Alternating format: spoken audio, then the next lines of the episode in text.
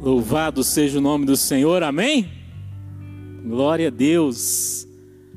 Nós vamos agora ler a palavra do Senhor no Evangelho de Mateus, no capítulo 2. São todos muito bem-vindos. Eu queria mandar um abraço especialmente aí para os que nos acompanham pela Rede Super, pelas redes sociais. Você que está acompanhando aí na transmissão do Facebook, Escreve aí para nós de onde você nos assiste, qual é a sua cidade, qual é o seu país, para que nós vejamos aí até onde está chegando a transmissão desse culto e depois eu vou ler o seu comentário, tá bom? Vamos ler a palavra do Senhor em Mateus, capítulo 2, que fala exatamente sobre a visita dos magos ao menino Jesus.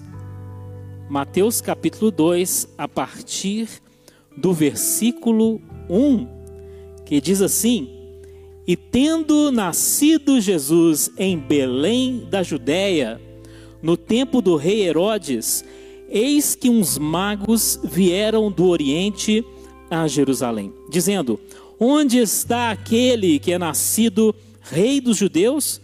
Porque vimos a sua estrela no Oriente e viemos adorá-lo. E o rei Herodes, ouvindo isto, perturbou-se e toda Jerusalém com ele. E congregados todos os príncipes dos sacerdotes e os escribas do povo, perguntou-lhes onde havia de nascer o Cristo. E eles lhe disseram: Em Belém da Judéia, porque assim está escrito pelo profeta: E tu, Belém, terra de Judá, de modo nenhum és a menor entre as capitais de Judá, porque de ti sairá o guia que há de apacentar o meu povo Israel. Então Herodes, chamando secretamente os magos, inquiriu exatamente deles acerca do tempo em que a estrela lhes aparecera e enviando-os a Belém, disse: Ide e perguntai diligentemente pelo menino, e quando o achardes, participai-mo, para que também eu vá e o adore. E tendo eles ouvido o rei, partiram. E eis que a estrela que tinham visto no oriente ia adiante deles, até que chegando se deteve sobre o lugar onde estava o menino. E vendo eles a estrela, regozijaram-se muito com grande alegria. E entrando na casa, acharam o menino com Maria, sua mãe, e prostrando-se, o adoraram. E abrindo os seus tesouros, ofertaram-lhe dádivas, ouro, incenso e mirra. E sendo por divina revelação, avisados no sonho para que não voltassem para junto de Herodes, partiram para a sua terra por outro caminho. Amém. Glória a Deus. Olha, essa cena é muito conhecida, não é isso? Nós vemos representada nos presépios a visita dos magos. Mas algumas informações que recebemos, elas não são bíblicas. Por exemplo, diz a tradição que eram três reis magos, mas a Bíblia não diz que eram três. E também não diz que eram reis. A Bíblia diz apenas que uns magos vieram do Oriente. Não sabemos quantos foram. E eles não eram reis. O que sabemos é que houve três presentes ou três tipos de presentes: ouro, incenso e mirra. E por isso se deduz que eram três magos. Mas a Bíblia não afirma isso. A tradição católica chega a, falar os seus nomes, né? Baltazar, Gaspar e Melchior. Mas a Bíblia não diz isso. Então, o que a Bíblia diz? Que esses magos, eles vieram do Oriente até a terra de Israel para conhecerem o menino Jesus. E esse registro está dentro de um contexto, é dentro do propósito do escritor aqui, Mateus. Mateus ele escreveu o seu evangelho para os judeus e muitas vezes Mateus está demonstrando para os judeus os erros que eles cometeram em relação à pessoa de Jesus. Então, aqui no capítulo 2, Mateus já está mostrando que esses homens gentios, ou seja, eles não eram judeus, eles vieram de longe para visitarem o menino Jesus, enquanto que muitos judeus, centenas e milhares de judeus que estavam ali tão perto, não se importaram com Jesus Cristo. Olha só. Então, já temos aí uma lição para nós. Devemos valorizar o que o Senhor nos dá. Devemos valorizar as oportunidades que Ele nos oferece. Então, aqui, por exemplo, em relação à igreja da Lagoinha. Às vezes a gente conversa com pessoas que moram tão longe, em outros estados tão distantes, e a pessoa fala assim: meu sonho é conhecer a Igreja Batista da Lagoinha. Por quê? Porque só vê pela televisão, só conhece pelo, pelo trabalho do Diante do Trono, mas nunca teve a oportunidade de estar aqui. Mas a pessoa tem um sonho. Um dia eu ainda vou a Belo Horizonte conhecer a Igreja Batista da Lagoinha.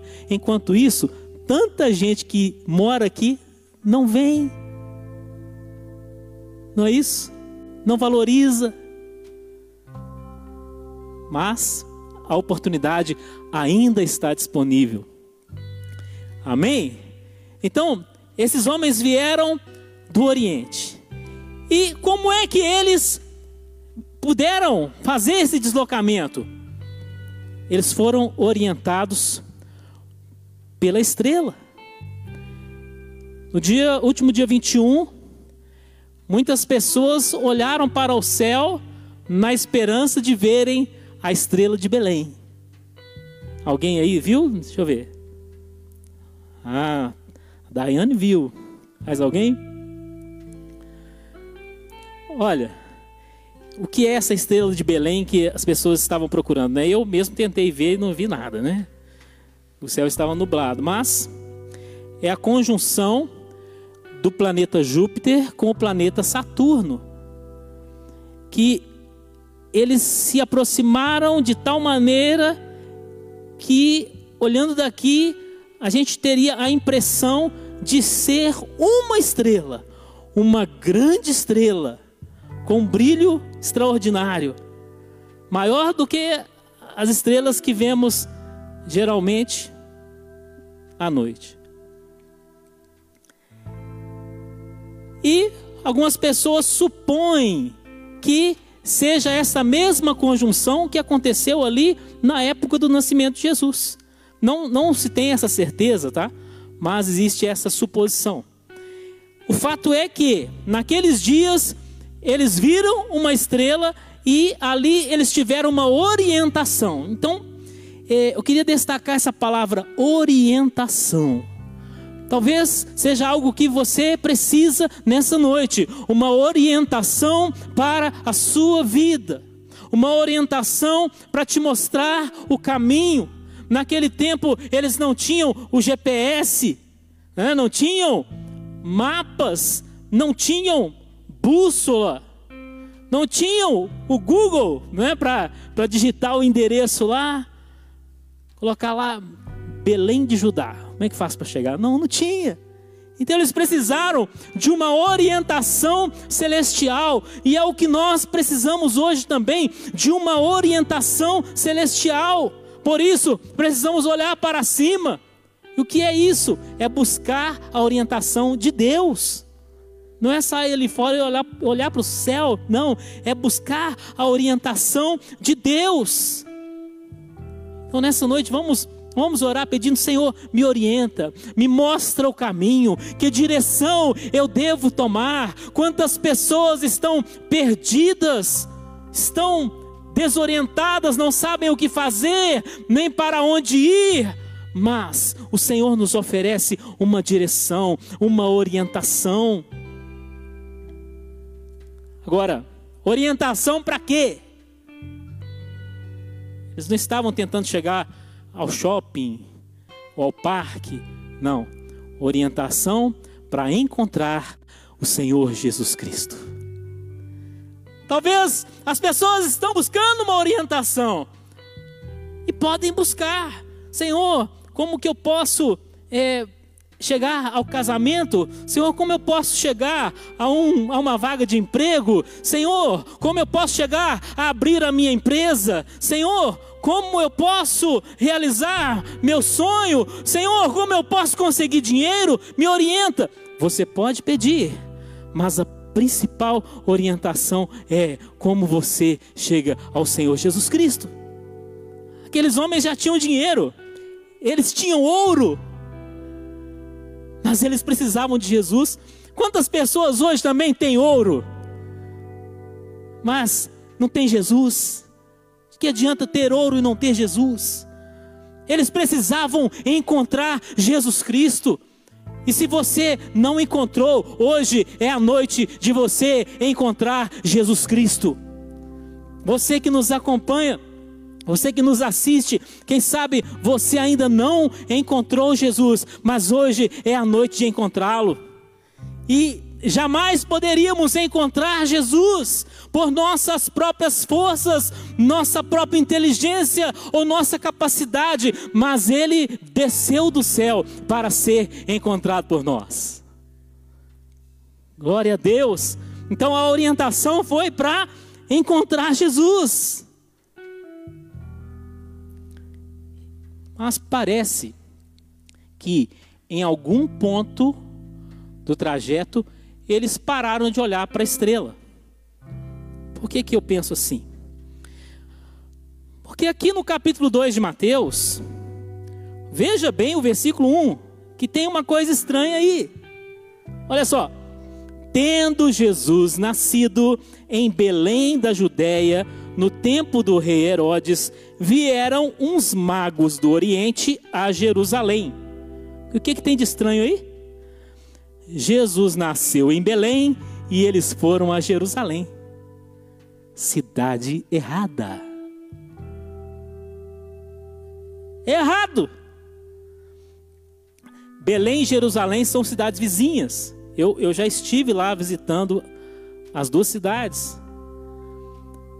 É como que Belo Horizonte contagem. Mas Belo Horizonte não é contagem. Muita gente confunde, né? Jerusalém não é Belém. Parece que em algum, algum momento eles pararam de olhar para a estrela. É como se você está seguindo alguém por um caminho e você fala: Não, aqui, daqui para frente eu já sei. É assim? Daqui para frente eu já sei. Eu vou sozinho. E eles chegaram ao lugar errado. Chegaram ao palácio de Herodes. Eles foram para encontrar Jesus e encontraram Herodes. Quantas pessoas estão encontrando falsos deuses e não encontrando Jesus? Quantas pessoas na sua busca por Deus estão encontrando falsos deuses? Estão encontrando santos guias, espíritos Mas por que isso aconteceu? Porque eles estavam em busca do rei dos judeus. Então, eles pensaram: bom, um bebê que será rei, ele vai nascer aonde? No palácio. Então vamos ao palácio. Então, eles foram. Fizeram uma, uma avaliação errada a respeito de Jesus. Assim como hoje, quantas pessoas fazem avaliações erradas sobre Jesus e pensam que Jesus será encontrado no palácio, quando muitas vezes ele está em locais simples, em locais humildes. Por isso eles foram até Herodes, procurando o rei dos judeus. Eles acharam o falso rei dos judeus. Mas falso como assim? Herodes era o falso rei dos judeus. Porque nem judeu ele era. Herodes era edomita, descendente de Esaú. Ele estava ali porque foi colocado por Roma como rei dos judeus, mas era um falso rei. Era um, usurpador do trono.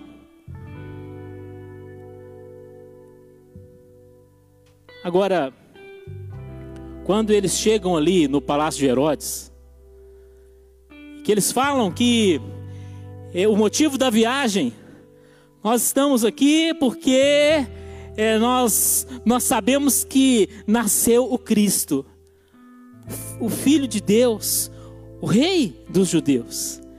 Então o que era para ter acontecido? Era para ter tido uma grande festa. Herodes deveria dizer: O que? Cristo nasceu. Vamos celebrar. Vamos festejar. Se fosse na nossa cultura, né, Herodes diria: vamos fazer uma ceia de Natal aqui hoje maravilhosa, né? Busca lá o pernil assado, busca o peru assado, vamos ter chester, arroz com passas, né? Não. Herodes não gostou da notícia. Herodes não gostou da notícia. Assim como hoje, muitos não gostam do Evangelho. O Evangelho é a boa notícia de Deus para nós, mas muitos não gostam dessa notícia. Não gostam. Herodes, ele, ele ficou desesperado. Qual a razão do desespero dele? Porque eles disseram: viemos visitar o recém-nascido rei dos judeus. Então ele apavorou. Ele pensou: olha, mas o rei dos judeus aqui sou eu. Então, se nasceu um novo rei, ele vai tomar o meu lugar. E ele ficou apavorado. Esse Herodes aí, ele é conhecido na história como um louco.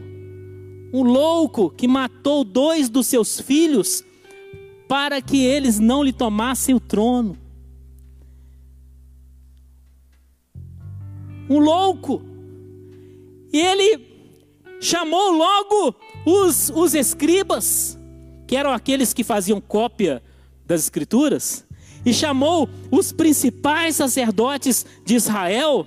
Ele fez ali uma reunião de cúpula dos líderes religiosos de Israel, e ele perguntou onde deveria nascer o Cristo. E aqueles homens conhecedores das Escrituras, ou seja, do Antigo Testamento que eles já tinham naquela época, eles disseram: Olha, rei, o Cristo, conforme foi dito pelos profetas, haveria de nascer em Belém da Judéia. Veja bem, eles acertaram. Olha aqui, que coisa maravilhosa. Eles acertaram. Eles conheciam as Escrituras. Então eu quero chamar a atenção dos irmãos a partir deste ponto para alguns fatores relacionados ao nascimento de Jesus, relacionados à pessoa de Jesus, alguns fatores que eles podem ser importantes, porém insuficientes na nossa relação com Deus. Tá? Então, o primeiro deles é o conhecimento. Aqueles homens conheciam as Escrituras, eles sabiam a resposta certa sobre as profecias, mas, eles não tomaram a atitude correta em relação a esse conhecimento. Veja bem. Então, eles não eram pessoas ignorantes. Eles não eram idólatras. Eles conheciam a palavra de Deus, mas apenas o conhecimento em si, embora ele seja muito importante, ele não é tudo. Porque não adianta a pessoa conhecer e não fazer nada. Então eles conheciam as profecias, Olha que maravilha, eles conheciam o que o Antigo Testamento falava sobre a vinda do Messias. Outro detalhe muito importante é que todos ali tinham fé. Então eles tinham conhecimento e eles tinham fé. Você não, não vê aí uma discussão é, onde exista algum ateu, entre aqueles que estavam ali presentes naquela reunião, tanto Herodes, quanto os magos, quanto os escribas, quanto os sacerdotes, não tinha nenhum ateu ali, todos tinham fé, todos criam nas Escrituras, todos criam na palavra dos profetas sobre a vinda de Cristo. Todos criam que o Cristo viria ao mundo. Você não tem ali ninguém negando. Não é isso? Não tem ninguém ali dizendo: Ah, vocês acreditam nisso aí? Esse Cristo não existe. Não, ninguém disse isso. Todos eles acreditavam. Então eles tinham conhecimento, tinham fé, mas eles deveriam tomar uma atitude em relação a esse conhecimento e a essa fé. Deveriam tomar uma atitude. Então, nós nós precisamos conhecer a palavra de Deus. Precisamos conhecer. Conheça, leia a sua Bíblia. Leia a Bíblia toda. E quando você terminar de ler a Bíblia toda, comece a ler de novo porque você nunca saberá tudo que aí está. Leia, conheça. Não adianta conhecer e não crer. Creia na palavra de Deus. Creia. Mas nós temos aí um problema de interpretação das Escrituras. Eles criam que, que o Cristo viria, mas havia diferentes opiniões sobre o Cristo, sobre o propósito da sua vinda ao mundo. Então veja a interpretação bíblica de Herodes. Herodes pensava assim: olha, o Cristo chegou, ele vai tomar o meu trono. Ele via Cristo não como Salvador, mas como uma ameaça.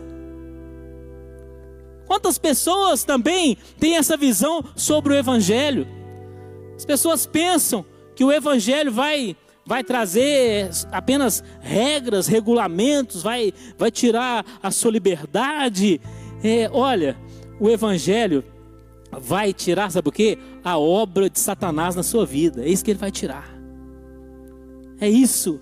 Vai tirar o fardo do pecado que você carrega vai tirar essa depressão que te consome, vai tirar essa culpa que te persegue, e vai te dar um, uma nova razão de viver, vai te dar um, um coração novo, uma alma lavada na presença de Deus.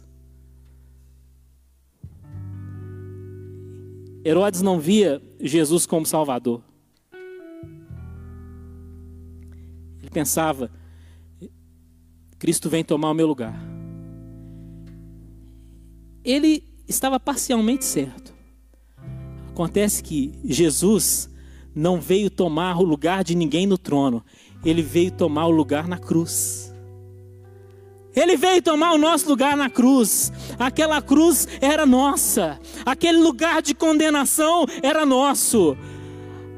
E ele veio tomar o nosso lugar. Ele veio morrer no nosso lugar. Isso sim é o que ele veio fazer.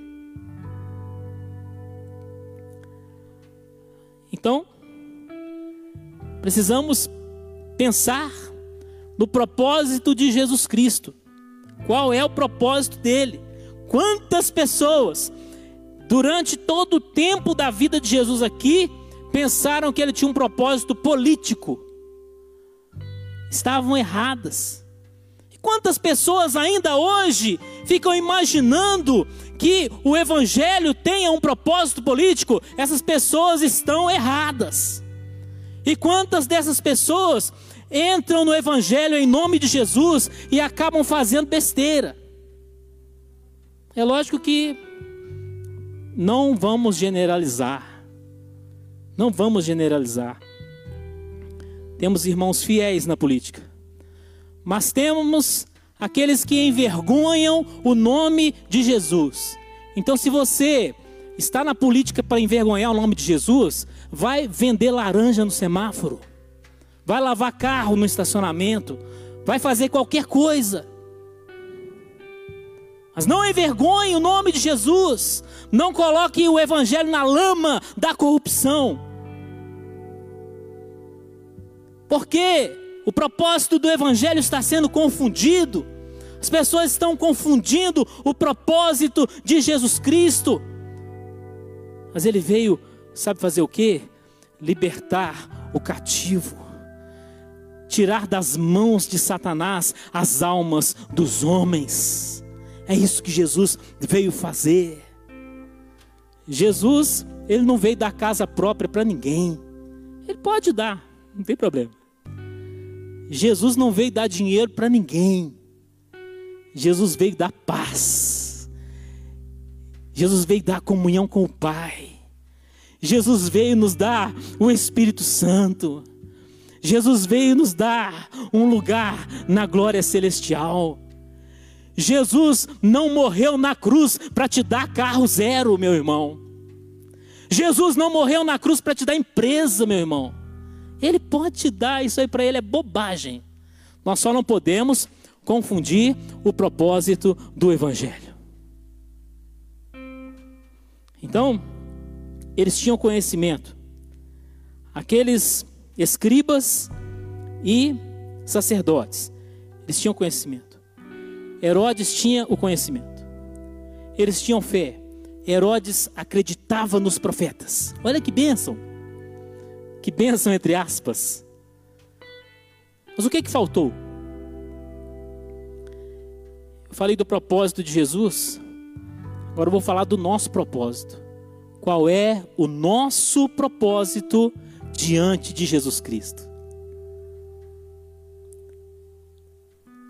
Os magos, eles disseram assim: Nós vimos a sua estrela e viemos adorá-lo. Olha que, que maravilha! Nós vimos a sua estrela e viemos adorá-lo. Glória a Deus! Os magos queriam adorar Jesus. Herodes queria matar Jesus. Olha a diferença de propósito. E os escribas e sacerdotes não queriam nada com Jesus. Olha só. Então, qual é o nosso propósito em relação a Jesus? Vamos é, declarar nesta noite o nosso propósito e vamos dizer: Senhor, eu quero te adorar, eu quero te servir, eu quero entregar a minha vida a Ti. É isso. Que acontece? Aqueles magos, eles eles saíram ali do palácio de Herodes e eles foram até Belém. Eles foram encontrar Jesus. Mas Herodes não foi a lugar nenhum. Então veja que apesar do conhecimento, apesar da fé, Herodes não tomou a atitude correta. os escribas e sacerdotes, que eram os mestres da lei, eles tinham conhecimento, eles tinham a fé, mas eles não tomaram a atitude correta. Eles sabiam onde o Cristo haveria de nascer, mas eles não arredaram o pé de Jerusalém para conhecerem o Senhor Jesus. Ah, mas afinal de contas, eles estavam assim com Herodes, né? O rei deles era Herodes, apesar deles crerem em Deus. Eles não saíram do lugar. E a pergunta para nós nessa noite é: o que nós temos feito? O que nós temos feito com o conhecimento que o Senhor nos oferece?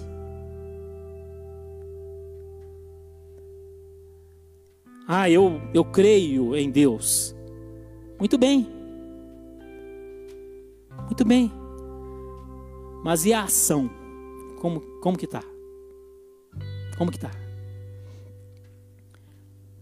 O Senhor espera que nós tomemos atitudes coerentes com o conhecimento bíblico que nós temos. O Senhor espera que nós tomemos atitudes coerentes com a fé que nós temos. Mas que atitudes seriam essas? Então, por exemplo, a pessoa tem uma Bíblia, mas não lê. A pessoa crê no poder da oração, mas não ora.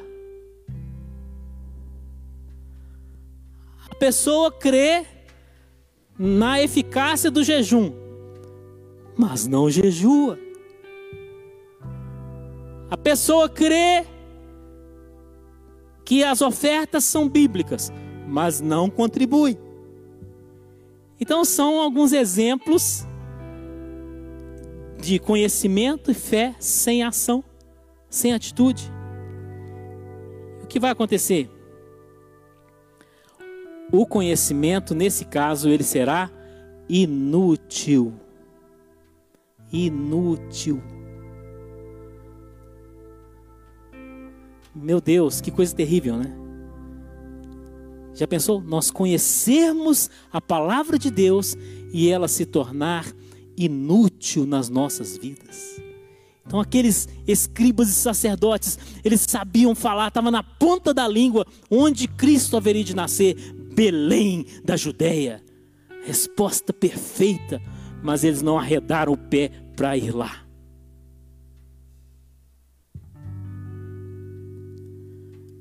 Olha, hoje o mundo tem conhecimento sobre Jesus Cristo.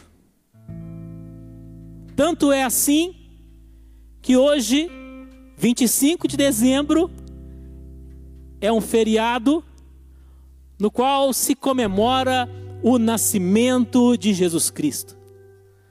O mundo tem conhecimento sobre Jesus. E mesmo aqueles que não leem a Bíblia, eles encontram informação sobre Jesus nos livros de história. Porque todos os fatos estão ali datados como antes de Cristo ou depois de Cristo. Olha que bênção. Então, se me proibirem de usar a Bíblia, eu vou pregar com um livro de história na minha mão. Porque está ali antes de Cristo, depois de Cristo. Antes de Cristo, depois de Cristo.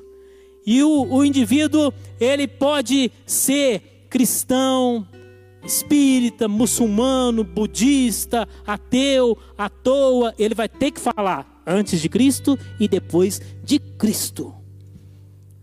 Ainda que contrariado, ele vai ter que falar. Porque está escrito: todo joelho se dobrará e toda língua confessará que Jesus Cristo é o Senhor. Aleluia. Glória a Deus. E temos um agravante. O mundo tem conhecimento sobre Jesus e comemora o nascimento dele hoje. É agravante. Porque essas pessoas não poderão chegar diante de Deus e dizerem assim: Ah, eu não sabia que Jesus veio ao mundo. Sabia sim, você até comemorou o aniversário dele. E Jesus é tão incrível que até o ateu comemora o aniversário dele. Olha que coisa! Não é verdade? Quantos estavam ontem na ceia de Natal?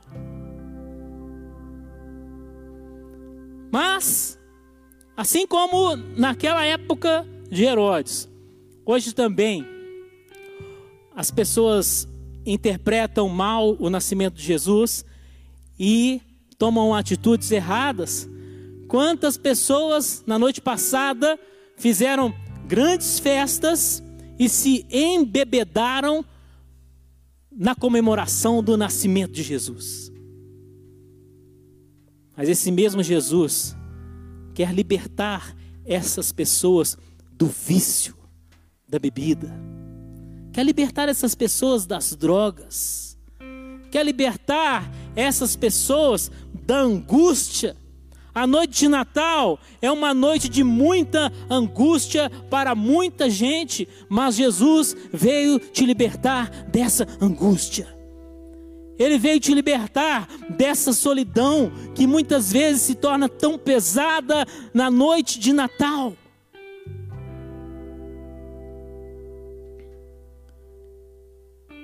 E o que faremos? Qual será a nossa atitude? Será que nós somos como como Herodes? Será que nós somos como os escribas e, e, e sacerdotes? Olha, precisamos tomar cuidado. Principalmente nós que somos líderes, nós estamos sempre correndo o risco de, de ser como os, os escribas e sacerdotes. Precisamos tomar cuidado. Mas que nós sejamos como os magos do Oriente. Amém? Amém, irmãos? Aqueles que eles vieram de longe para adorar o Senhor Jesus Cristo. Você perguntasse para um deles: O que você veio fazer aqui, vindo de tão longe? Ele não te diria, eu vim buscar uma bênção. Né? Não, não. Ah, eu vim buscar prosperidade. Não. Eu vim adorar o Senhor Jesus. Aleluia. Eu vim adorar o Senhor Jesus. Eu vim adorar o Senhor Jesus. Quem veio adorar o Senhor Jesus aí, levanta sua mão. Quem veio adorar o Senhor Jesus, aplauda o Senhor nesse momento. Louve e adore o Senhor Jesus. Aleluia! Eu vim adorar, eu vim adorar. Nós viemos adorar. Agora, finalizando. Jesus, ele requer uma atitude. Tem que tomar uma atitude. Tem que sair do lugar. Os magos saíram do Oriente. Alguém podia dizer assim: Senhor, Senhor Deus, manda Jesus aqui na minha casa. Já pensou os magos lá no Oriente? Senhor Deus, manda o menino Jesus aqui. Não. Quantas pessoas estão estão nessa expectativa? É isso? Querem que tudo chegue na casa dele. Quero que querem que tudo venha de uma maneira automática. Mas o Senhor quer que nós tomemos uma atitude. Ele quer que nós saiamos do lugar. Vamos sair do lugar. Vamos sair do lugar. Muitas vezes isso não é um deslocamento geográfico. É uma mudança de, de atitude. Uma mudança de comportamento. Vamos nesta noite tomar a atitude correta. vamos clamar ao Senhor. Você já pensou a oportunidade que Herodes perdeu? Herodes perdeu a única oportunidade da sua vida de conhecer o Senhor Jesus. Ele não teve outra. Por quê?